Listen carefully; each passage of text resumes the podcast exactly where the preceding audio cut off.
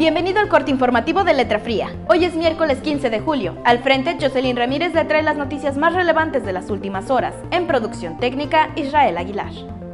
El uso de plaguicidas no es reciente ni exclusivo del Valle Autlán El Grullo.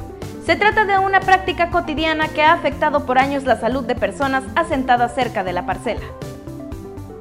Hoy traemos la historia de El Mentidero y Aguacapán, comunidades donde sus niños y sus adolescentes presentan químicos en sus organismos. En este especial LF plasmamos un recuento de lo que ha ocurrido desde que investigadores revelaron la problemática hace ya un año, el 25 de junio del 2019. Desde entonces la situación no ha cambiado prácticamente nada. Este martes la Secretaría de Salud Jalisco reportó 7 casos más de COVID-19 para el municipio del Grullo, con lo que acumulan 18 casos positivos de esta enfermedad.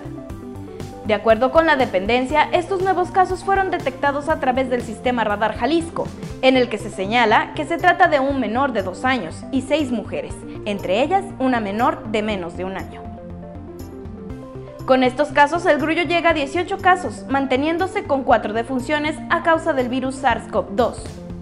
Al corte de este martes, la dependencia reportó 502 contagios nuevos de COVID-19 en el estado, con lo cual se acumulan 19.812 casos confirmados desde marzo pasado que se notificó el primer enfermo en esta entidad.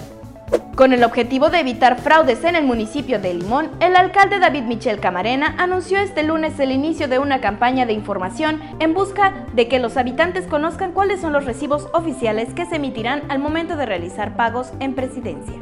Tras la desaparición de tres italianos ocurrida en enero del 2018, personal de la Comisión Nacional de Búsqueda y de la Comisión de Búsqueda de Personas de Jalisco se trasladaron a los municipios de Gilotlán de los Dolores y Tecalitlán, donde los extranjeros fueron vistos por última vez. Para finalizar, en esta ocasión, Lulú Cano aborda el viaje del presidente de la República Andrés Manuel López Obrador hacia la capital estadounidense para reunirse con Donald Trump, así como las implicaciones económicas de mantener una buena relación pública con el vecino del norte.